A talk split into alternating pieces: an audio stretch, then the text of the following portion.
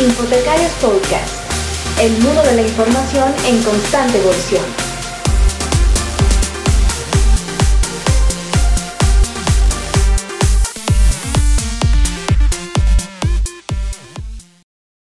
Hola, ¿qué tal? Muy buenos días, buenas tardes, buenas noches, amigos, en función de dónde nos vean o dónde nos escuchen. Es para nosotros los locos del podcast volver nuevamente por aquí un gustazo enorme. Y bueno, en plena, en plena pandemia, con coronavirus, incertidumbre internacional y demás, saludo a mi buen amigo Santiago Villegas. ¿Qué tal, Santi? El fin del mundo se acerca, ¿verdad? Don Saúl, ¿cómo estás? Creo que sí, creo que el fin del mundo se acerca.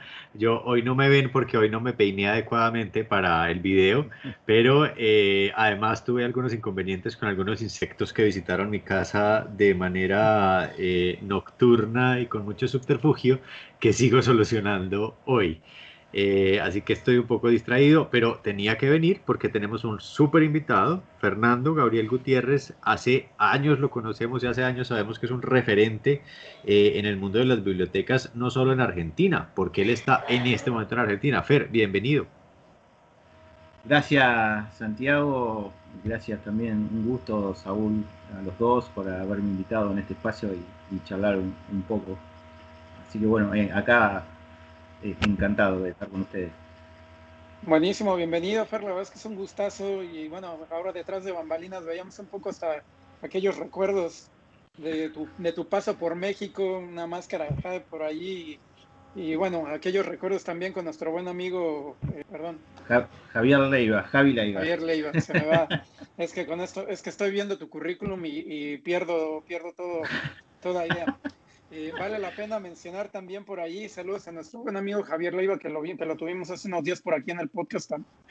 Y bueno, vale la pena mencionar un poquillo tu, eh, tu currículum. Eh, bibliotecario, formador, docente, capacitador, has colaborado por ahí en la Universidad de Luján, colaboras con la UNED, desarrollador del proyecto Aprender 13, cofundador y colaborador, máster en redes sociales y bueno, como, como yo te conocí por ahí dando algunos cursos en el IBI, eh, también has, tenido ahí una formación en ciencias de la comunicación por parte de la UBA y bueno, te encuentras hoy en día en Luján, Argentina. Eh, también por ahí has desarrollado una serie de talleres de bibliotecas en el mundo digital e incluso has colaborado con IFLA en su versión de Latinoamérica y, el Caribe. Eh, un amplio currículum y bueno, algo platicábamos por allí de, de, virtualidad y de lo que tenemos hoy en día en este mundo y, y también pues bueno, eh, parte de lo que es tu especialidad, las redes sociales. ¿Cómo ves tú hoy en día este, mundo tan loco con la pandemia, las redes sociales y la educación, eh, particularmente en este entorno digital? Sí, el, tema de redes sociales, eh, el gran tema es la cuestión de la fake news, de las noticias falsas y la desinformación. como al principio de, de la pandemia también se ha instaurado este tema de infodemia, eh, que es una de las cuestiones que los, profesionales de información tenemos que tratar. Como tú decías, eh, yo vengo años estudiando, participando en redes sociales, eh, trabajando en, forma también de organizaciones, manejando algunas instituciones y bibliotecas. la gente se vuelca y se ha volcado muchísimo las redes sociales. En un momento fueron resistidas, ahora es un lugar importante donde la gente construye ciudadanía y en esta situación se ha visto que la gente se ha volcado mucho más a las redes sociales. Ya, ya es un lugar eh, ya que es natural y nadie la discute. Pero como, como planteaba al principio, eh, es un lugar donde hay mucha información, hay sobreinformación.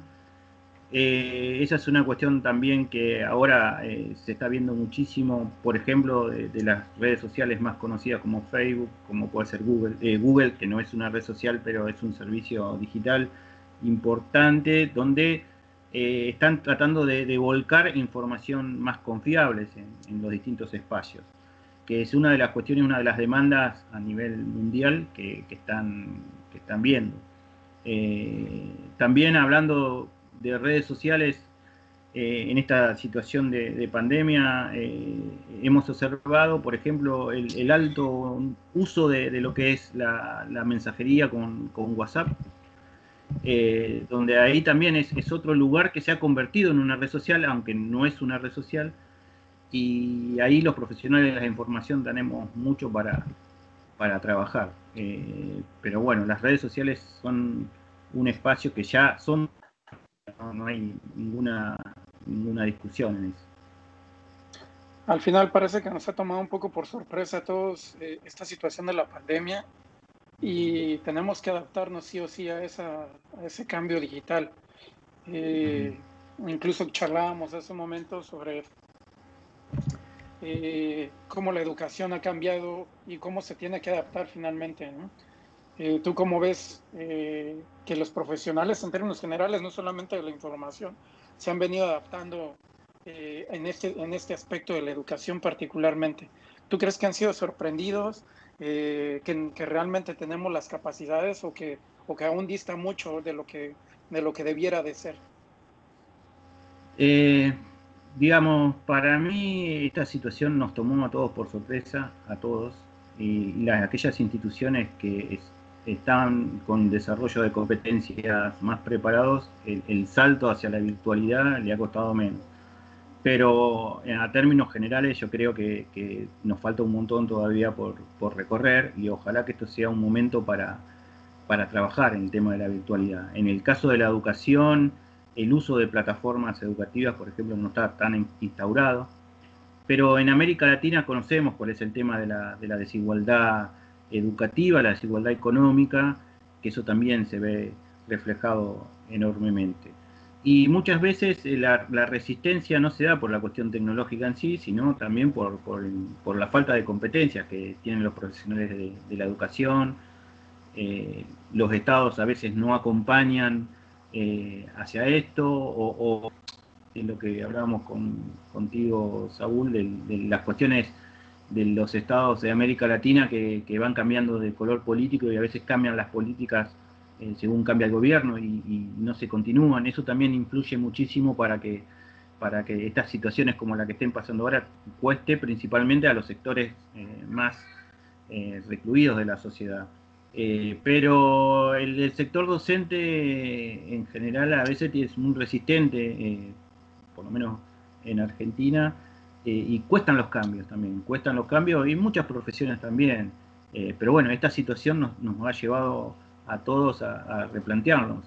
Eh, pero bueno, hay muchas cuestiones a trabajar, por ejemplo está el mito, el mito de lo que se suele llamar de nativos digitales, que se cree que los adolescentes, por el solo hecho de la edad, ya saben usar la, tecnología adecuadamente y no es así, o sea, hay montones de cosas para, para seguir trabajando. Pero es eso, faltan trabajar mucho en competencias digitales, informacionales, a todos los profesionales tanto de la información como, como de la educación. Eh, pero ya te digo, creo que esta es una oportunidad importante para, para replantearnos y, ver, eh, eh, apuntar hacia este tipo de educación. No sé si para la educación totalmente virtual, porque esto es una situación que va a pasar de un momento a otro, pero sí tener en cuenta que, mm, que la, educación virtual no se va a ir, me parece. Llegó para quedarse. En, ese término, en, ese término, Fer y, Saúl, hay una cosa, hay un fenómeno muy interesante que yo estoy viendo y que, digamos, desde mi perspectiva me parece un, poco preocupante y es que eh, estamos viendo cómo, cómo eh, a raíz de la cuarentena pues nacen una enorme cantidad de, eh, digamos, ofertas educativas que no necesariamente son de calidad, digo, hay unas de mucha calidad, sí, pero la mayor de ellas son, la mayor parte de ellas son gratuitas, es decir, estamos dando, em, estamos viendo un despertar de una cantidad de ofertas, no solamente educativas, sino culturales, eh, que parten de la gratuidad en este contexto. Y eh, tú que eres emprendedor en esta línea de, educación virtual a distancia con Aprender 3C y que has, hecho unos cursos de tan altísima calidad, eh, pues sabes que, que, dar educación de calidad exige ciertos recursos, exige tener profesionales formados, exige eh, tener unas plataformas, unas buenas plataformas. ¿Qué va a pasar? O sea, va a pasar que eh, lo que yo siento es que la gente va a creer que en adelante toda la educación entonces de calidad tendrá que ser gratuita. Eh, ¿Crees que es posible un contexto en el que sigamos entregando calidad en educación virtual? desde la gratuidad o habrá que, llegar a algún acuerdo de disminución de costos? ¿Qué, ¿Qué, irá a pasar en ese sentido? Wow, es una pregunta, la verdad que eh, muy interesante, Santi. Em, en el tema de los costos, digamos, yo planteo la cuestión de la educación abierta, no, el concepto de lo pago y gratuito. Una, lo, gratuito, a ver, eh, es una cosa y lo abierto es distinto, porque lo abierto tiene sus costos también. O sea que uno invierte eh, en un montón de cosas. Eh, que uno también busca que, que, es lo que uno construye, ese contenido, se pueda, pueda contribuir al, colectivo general. Eh, y nada, es gratis, eh, nosotros lo sabemos, lo que es mantener un servidor, tener una plataforma de aprendizaje, aunque sea software libre, lleva un costo mínimo, ni que hablar de, una plataforma de aprendizaje que, exige un montón de, cuestiones. en el tema de por eso, de costo sí, la educación virtual tiene un costo y hay que pensarlo, cómo se, se mantienen esos espacios. Y no creo que sea eh, abierto totalmente. Sí, lo que uno puede, por ejemplo, hacer contenidos como hacemos, hemos hecho con los webinars, ahora están de, moda por esta pandemia, los webinars están minados de webinars. Nosotros con Aprender hace tiempo que lo veníamos haciendo, ustedes se acuerdan, ese material lo hacíamos en la red eh, pero bueno, el tema de la gratuidad también tiene su costo y en el caso nuestro uno tiene otros trabajos y lo hace también por una filosofía de vida, pero si uno tiene que, vivir de eso, creo que esta es una oportunidad para, un proyecto de esta envergadura. Pero, como dices tú, Santi, eh, está el tema de la calidad y el tema de la calidad también uno tiene que estar formado para, para armar una propuesta de aprendizaje y no sé si todo, o sea, si todas las personas eh, tienen esas competencias, pero bueno, eh, hoy lo que permiten este tipo de tecnologías es que uno pueda construir o, armarse un Zoom para hablar de lo, de lo, que quiera, pero creo que lo que, lo que va a, imperar son las, propuestas de calidad y las personas formadas van a tener una ventaja competitiva ante los demás pero ya te digo, no, no, no son gratuitas, aunque está bien, uno las puede utilizar, después hablamos de la calidad, que ahí ya es lo más. Claro, es otro tema. Pero, pero estoy de acuerdo contigo, es decir, eh, eh, hay unos costos, la educación puede ser abierta y por eso también usaba el término gratuito. La educación también puede ser abierta, pero tendría que tener unos costos asociados. Que hay otro fenómeno que estamos viendo también emergente que me resulta muy interesante y es eh, de nuevo retomar el papel del Estado en esos, en esos derechos básicos entre los que está la educación. Eh, y creo que, que, esa discusión la tendremos que dar porque vamos a dar una discusión mucho más allá de, de, este contexto y creo que tiene que ver con el modelo social y económico de nuestras sociedades y ahí tendremos que hablar de la educación. Tendremos que hablar eh, si, la educación de calidad y abierta puede ser financiada por el Estado, que al final pues finalmente eh, eh, son los impuestos que todos pagamos y son otra cantidad de cosas, pero creo que ese tema hay que conversarlo. Y tú que eres experto en esa línea, pues por eso hice, hice la pregunta, ¿no? Porque incluso en España esa discusión se está dando, Saúl, ¿no? Se está dando la discusión de la educación muy a fondo. Sí, definitivamente, y un poco lo que quisiera un poco que nos contara Fer es como, cuál es su perspectiva. Eh, finalmente la, la pandemia está marcando un parteaguas eh, hay quienes dicen que esto, esto se terminará y volveremos a la, relativa normalidad. Y hay otros que de alguna manera plantean ese cuestionamiento del modelo social, económico y político que tenemos hoy en día. Entonces, eh, ¿realmente volveremos a la relativa normalidad o realmente tendremos un cambio? ¿Tú, tú cómo lo ves, Fer? Eh, no, la verdad, la verdad no, no tengo claro qué va a pasar como, como muchos y no, tengo la varita mágica. De, es muy difícil esta situación. Leo un montón de filósofos, comentaristas, sociólogos, me encantan, eh, pero te digo la verdad, eh, no, no, no, sé cómo lo veo. Está, está difícil eh, la temática para, para ver cómo, cómo se resuelve esta situación. Lo que sí creo que es de esta situación es cuanto más y mejor es eh, que los gobiernos se pongan de acuerdo en un montón de cuestiones y que, que cada uno no se aísle en su situación particular. El tema educativo es difícil también porque la vuelta va a ser compleja Eh, pero bueno, esperemos que esta discusión de la virtualidad y de la educación en línea eh, sean, digamos, cuestiones que, los gobiernos no dejen de la, que se sigan pensando, ¿no? Cuando pase. Bueno, los seres humanos tenemos a veces propensión hacia lo conservador y olvidarnos las cosas, pero bueno, trataremos de, de seguir adelante con todas estas cosas. Hablabas un poco de, de, las carencias que suele tener Latinoamérica regularmente y bueno, muchos otros países. tu recomendación en términos de qué hacer eh, en esta situación. Finalmente creo que la creatividad y, y, el, y, el, tener una perspectiva mucho más holística que bien me mencionabas eh, en algún momento vale la pena hablarlo un poco, ¿no? Y, y cómo, cómo ser creativos ante esta situación. Sí, sí, sí. Bueno, ese es el, es el desafío, pensar en la innovación, eh, estar atento a, todas las situaciones en las cuales podemos salir entre todos y la solidaridad creo que es un rol importantísimo, pensar en las personas que más dificultades tienen, eh, como acceso, como competencias, y bueno, eso nunca dejarlo de lado, que es un desafío muy grande. Finalmente tenemos un entorno de, incertidumbre eh, en el futuro y, bueno, tú como experto en redes sociales, eh, ¿qué, le recomendarías a los profesionales de la información para poder llevar a cabo esos, esos servicios e incluso para quienes están planteando ya la, la vuelta a la relativa normalidad o la desescalada después de este confinamiento? ¿Qué recomendarías?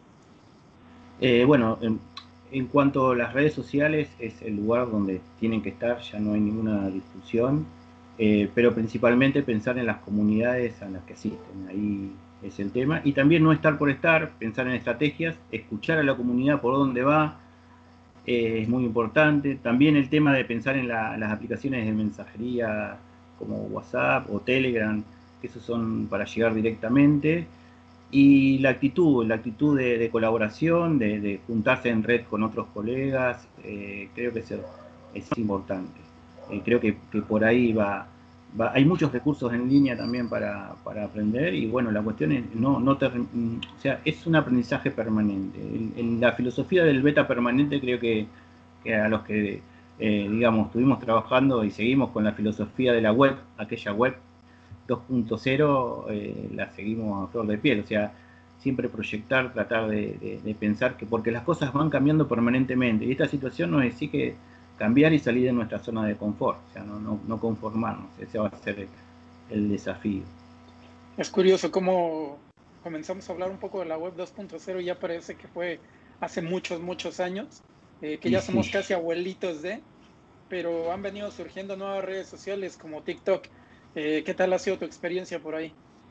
Sí, eh, todavía no, me animo mucho a publicar en TikTok, pero estoy más observando, principalmente porque es una red social para, para púberes y adolescentes tempranos, que ahora en esta situación de pandemia ha crecido un montón, hay muchos contenidos de personas adultas que se están metiendo allí, más TikTok es una red social para, diversión, para, para pasarla bien, para distenderse, eh, que tiene también, como todas las aplicaciones de redes sociales, algunas críticas por el tema de la seguridad, que ellos están trabajando mucho por la seguridad de los datos también, la gente de TikTok.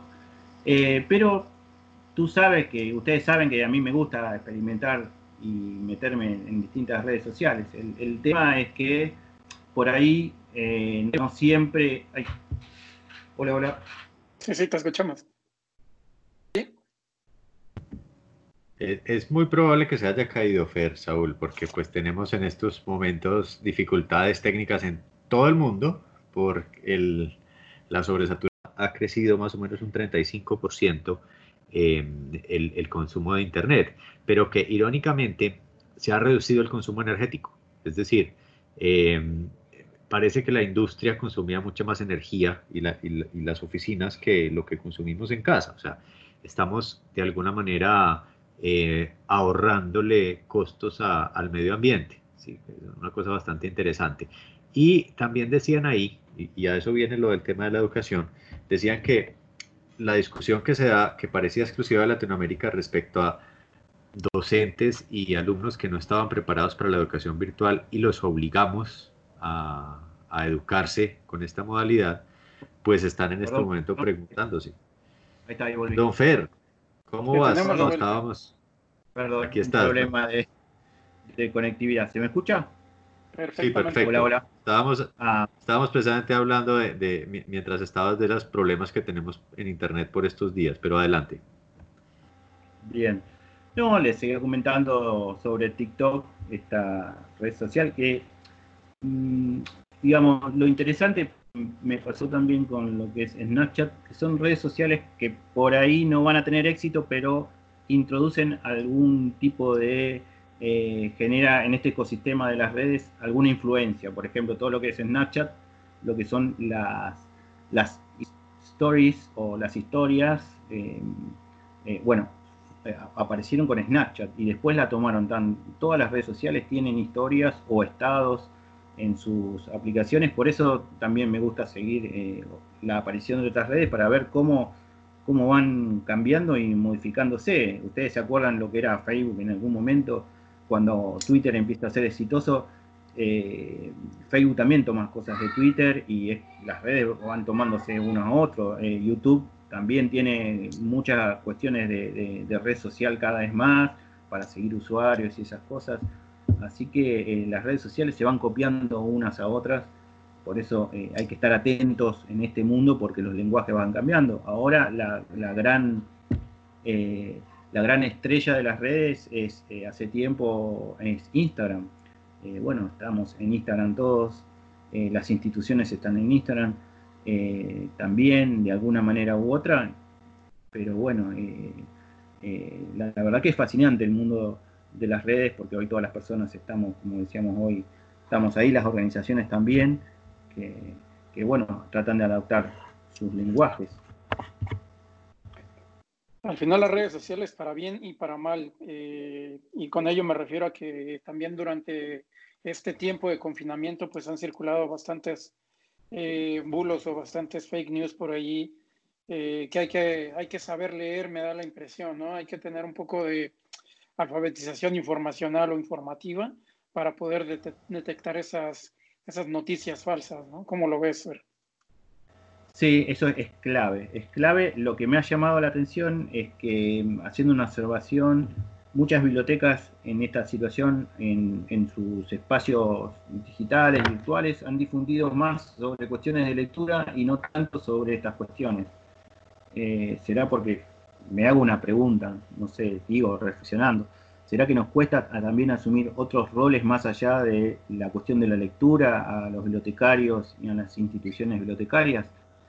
Eh, creo que ese es un rol clave de nosotros como profesionales de información, el tema de de, la fake news, de la desinformación, brindarle a la población herramientas para tratar de detectarlas, eh, no solamente del mundo de las bibliotecas, obviamente, pero creo que, es importante actuar eh, en ese sentido.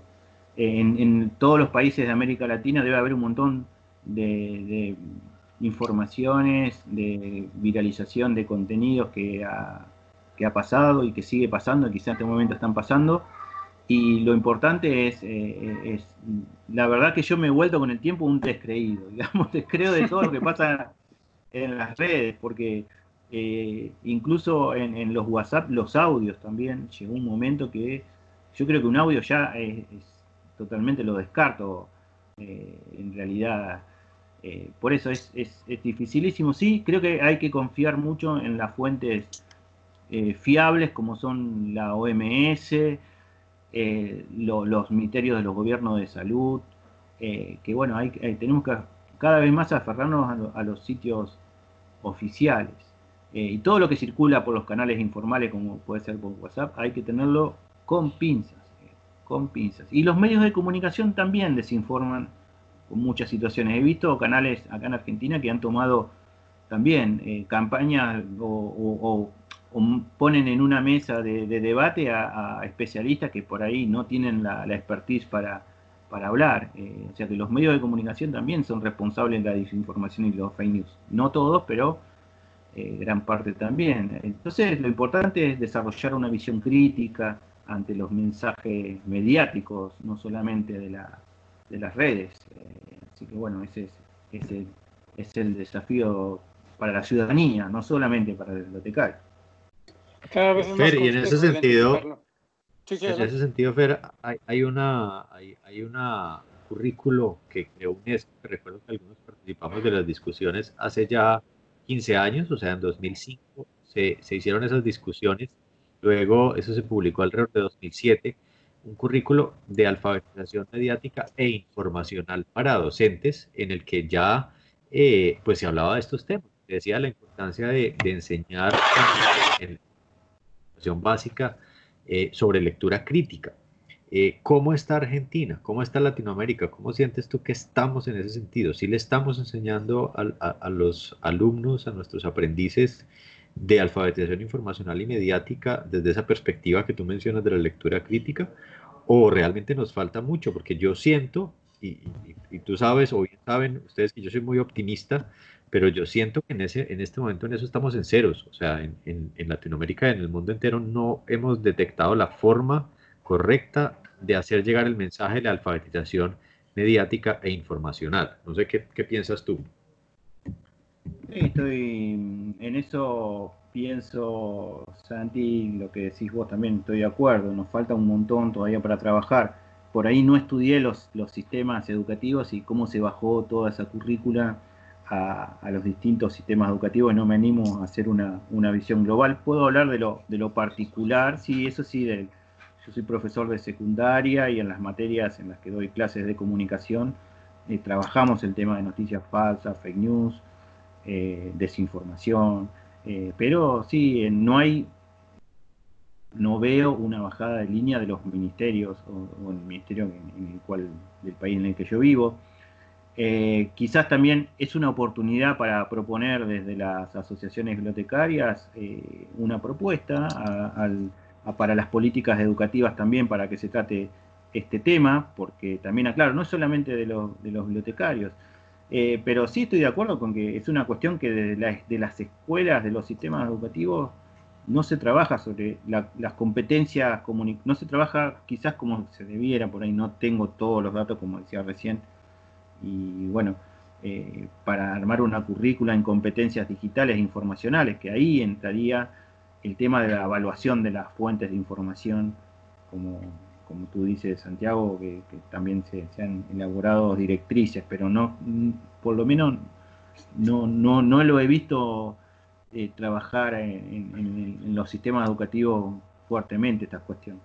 Muy bien. Yo lo, único que he visto avances, Fer, es de pronto en, que hay una, hay una tendencia, ya no se puede decir emergente, ya está posicionada en muchos países del mundo, de estos colectivos que chequean noticias, es decir, lo que se llama fact-checking o, chequeo de noticias o chequeo de hechos en una traducción literal, eh, que hay unos muy interesantes en España y en Estados Unidos.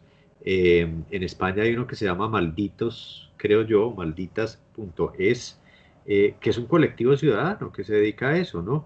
en, en, Argentina hay algo parecido a esto, en Colombia tenemos Colombia Check, pero digamos es muy poco usado. Eh, y no sé en Argentina cómo están. En Argentina hay un, sitio que se llama chequeado.com, que no es un movimiento ciudadano, pero sí es, digamos, una especie de sitio que eh, también eh, hacen todas estas cuestiones. Son periodistas que se dedican a, trabajar el, tema chequeado.com en Argentina. tiene bastante aceptación pero también en lo que he observado es que a veces se cuestionan eh, muchos de estos movimientos porque se los cuestionan desde el punto de vista político, es decir, quiénes son los movimientos políticos que están atrás en los fast-checking. O sea que hay una especie de... Porque se habla de la neutralidad de, de los fast-checking, pero sabemos que las personas tenemos nuestros puntos de vista. Eh, entonces, lo, bueno de los fast-checking, lo interesante es, los más serios son los que muestran y ponen arriba del tapete cuál es su visión que tienen sobre el, mundo. Eh, digamos, porque una cosa es, si yo tengo una tendencia a izquierda, voy a darle más importancia a, o sea, voy a chequear más sobre lo que confirme mi sesgo político que no el otro claro, total. y, esas son las críticas que se le hacen a, estos sitios que, tú mencionas, eh, pero eso también sería una buena oportunidad para que, para que haya más, más de estos sitios. Me gustaría que haya un sitio de fact-checking bibliotecario, que eso, eso, no eso. Correcto, eso, es exactamente como la, mi, mi, mi, pregunta iba en ese sentido, porque fíjate que hace muchos años le propusimos a, a, una facultad de periodismo muy importante en Colombia, pues tener una, una clase de documentación en su currículo, es decir, dictada por bibliotecarios precisamente para reducir eh, el riesgo que corren muchos periodistas hoy de, publicar noticias falsas o manipuladoras intencionalmente.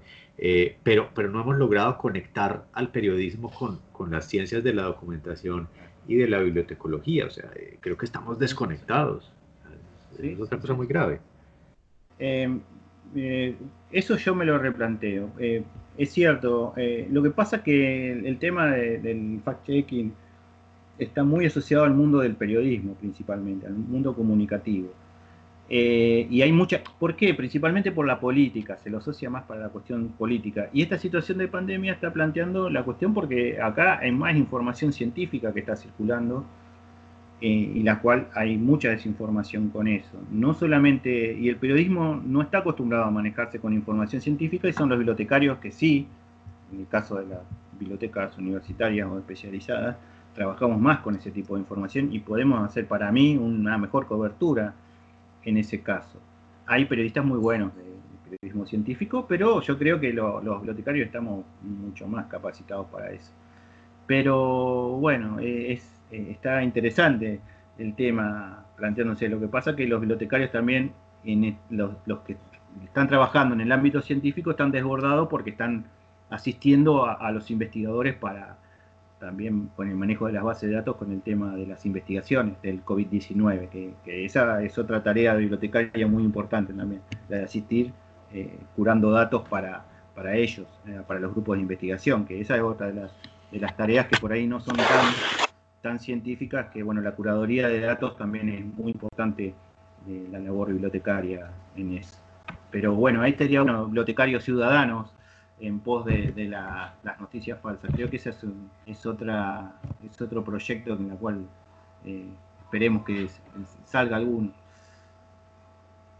De acuerdo, de acuerdo. Sí, incluso aquí tocamos hasta lo que, lo que viene manejando nuestro buen amigo Fernando Ariel, que son temas de ciencia ciudadana, que de alguna manera también la misma ciudadanía se inmiscuya y pueda también colaborar de alguna manera para tratar de eliminar este tipo de, información nociva y negativa de alguna manera. Eh, les mencionaba que cada vez es más complicado el identificar eh, fuentes confiables, porque incluso eh, hay un ejemplo muy claro que recién circula por México, un diario de circulación local, por ahí publicó incluso imágenes falsas, lo cual es más difícil aún detectar una fuente totalmente confiable, ¿no? Y bueno, si bien es cierto, los bibliotecarios eh, tienen esa capacidad, eh, los vemos poco en ese, en ese sentido, ¿no? Eh, y por el otro lado, bueno, has tocado un punto interesante, querido Fer, que es el de las asociaciones bibliotecarias. sé que tú estás muy de cerca con, con, los amigos de APGRA y que estabas incluso colaborando por allí en, el, en su reunión anual. ¿Cómo ves eh, esta posición que deben de tomar las asociaciones bibliotecarias y de profesionales en este momento de, crisis sanitaria y de pandemia?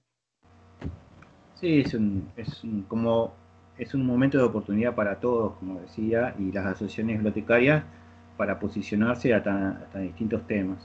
Por ejemplo, acá en Argentina, la Asociación de Bibliotecarios eh, presentó una solicitud para que, digamos, el, el Estado revea en este tiempo el tema de la, excepción de la ley de derecho de autor para, bibliotecas. Eh, y no solamente para esta cuarentena, sino eh, para tenerlo para después, eh, porque esta cuestión del libre uso o, el uso justo, el uso educativo no está contemplado en la ley argentina y ese es un problema, por ejemplo, para ofrecerle a una persona que tenga acceso a un material digitalizado, está en contra de la ley ahora en Argentina. Así que eh, esa es una, una, buena, una buena posición que, tomó acá eh, la Federación de Bibliotecarios en Argentina. Eh, pero bueno, también es, es, importante lo que va a pasar en el después con la situación de los trabajadores bibliotecarios.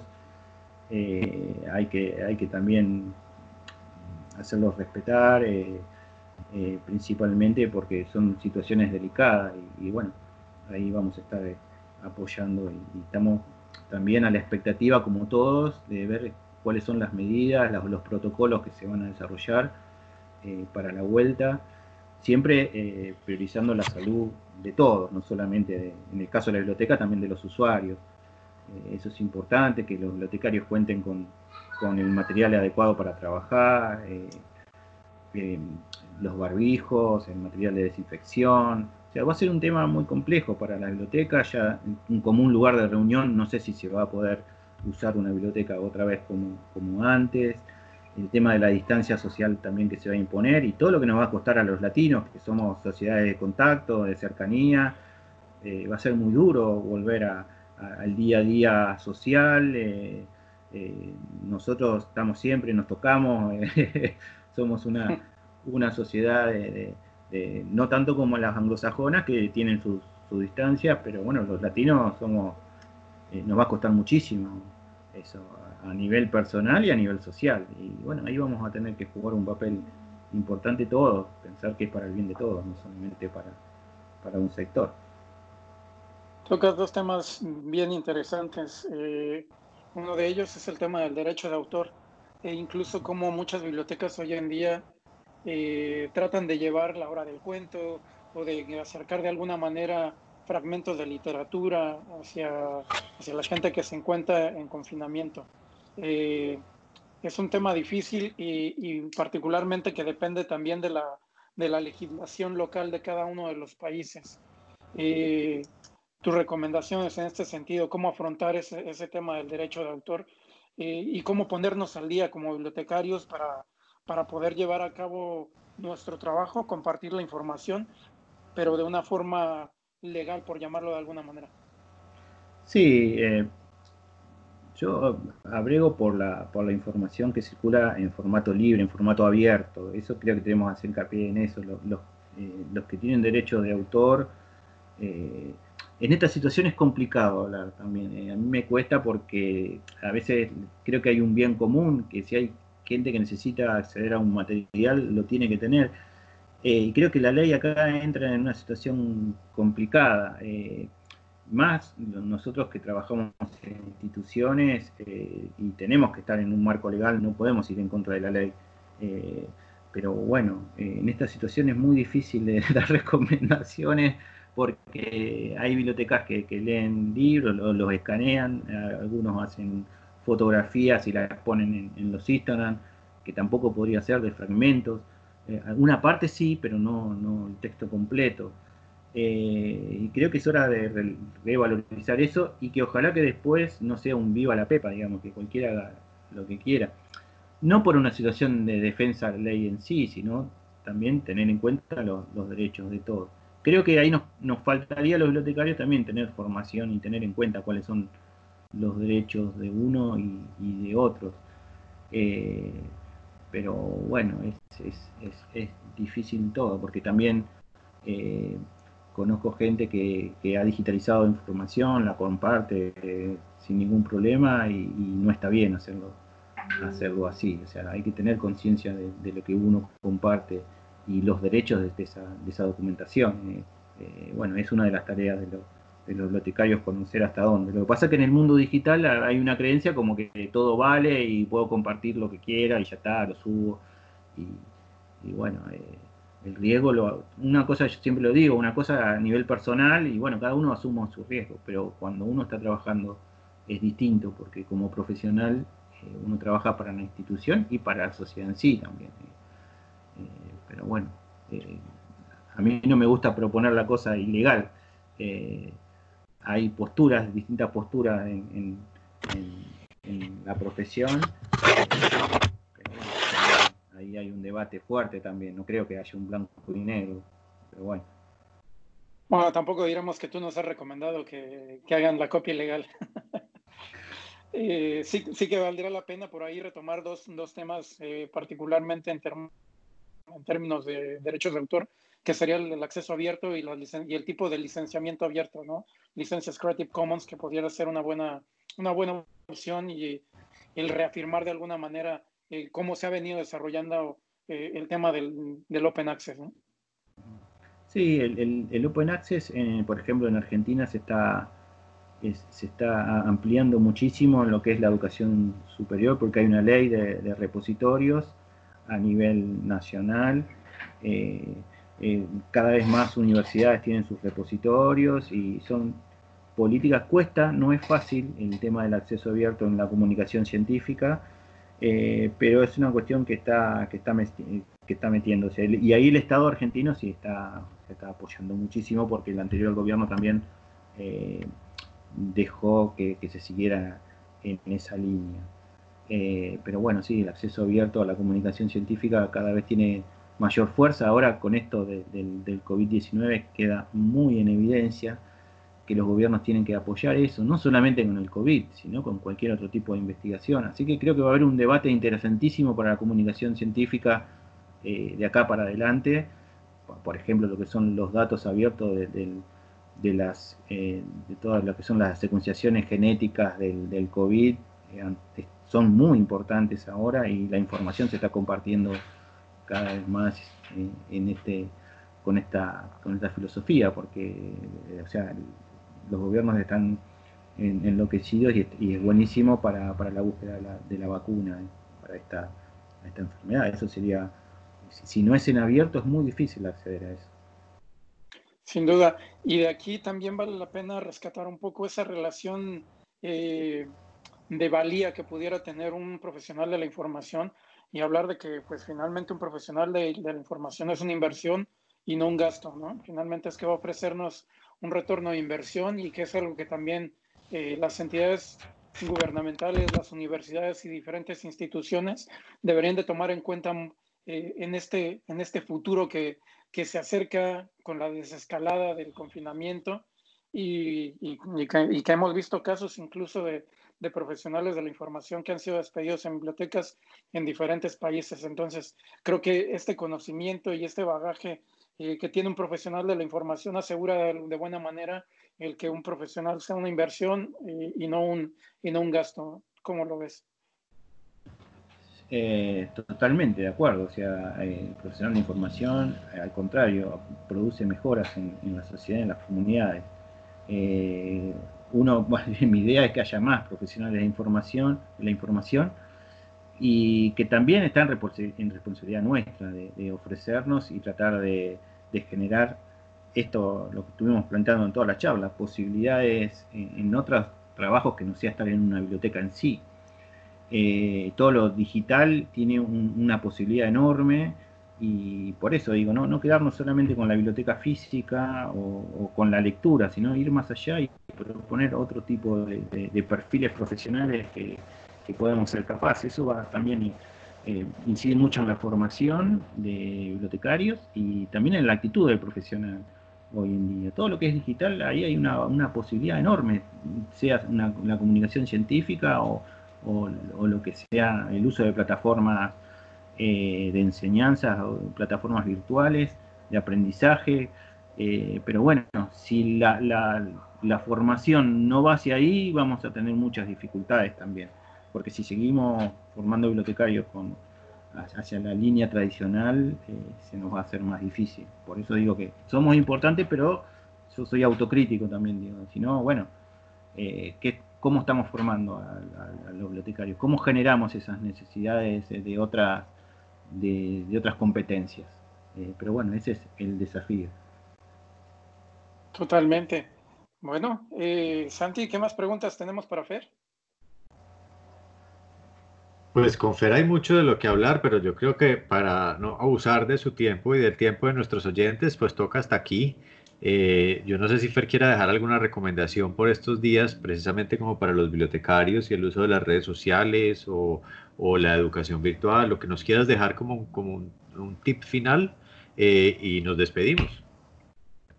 Sí, yo creo que es importante tratar de, incluir al, al, otro, la cuestión de la empatía, eh, de estar presente, eh, creo que eso es importante para nosotros en todas las situaciones, eh, a los profesionales de información.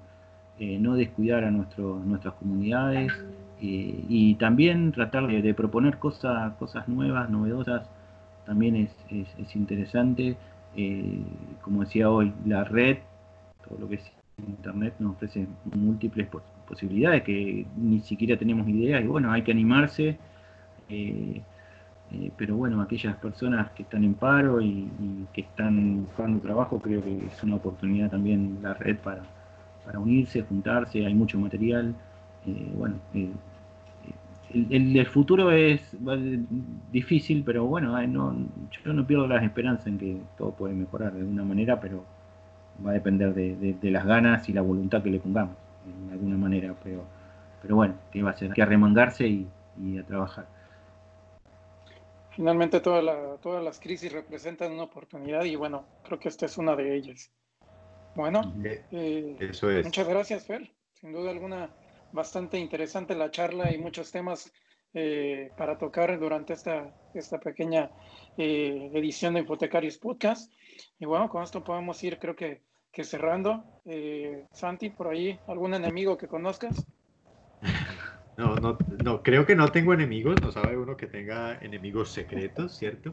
Eh, pero en todo caso, lo que sí les recomendamos, como siempre, a, nuestros oyentes es que si no les gusta el podcast, recomiéndeselo a su peor enemigo, o si les gusta, pues recomiéndeselo a sus amigos. Para eso estamos, para seguirnos escuchando y déjenos los comentarios, suscríbanse a través de las plataformas, pueden decirlo, ok Google, suscríbete a IFT Podcast y él automáticamente se suscribe a este podcast. Con Alexa no sé cómo funciona con Siri debe ser parecido, en donde sea estamos, ¿verdad? Por supuesto, también por ahí en Spotify nos pueden encontrar. Y bueno, eh, muchísimas gracias a todos, un gusto tenerlos por aquí, síganos en redes sociales, arroba infotecarios, Fer, ¿por dónde te pueden seguir?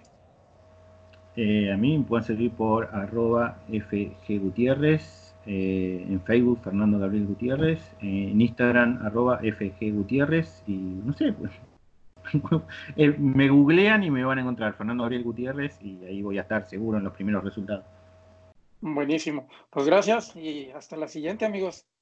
Listo, gracias a todos, chicos. Chao, chao. Nos vemos. Infotecarios Podcast, el mundo de la información en constante evolución.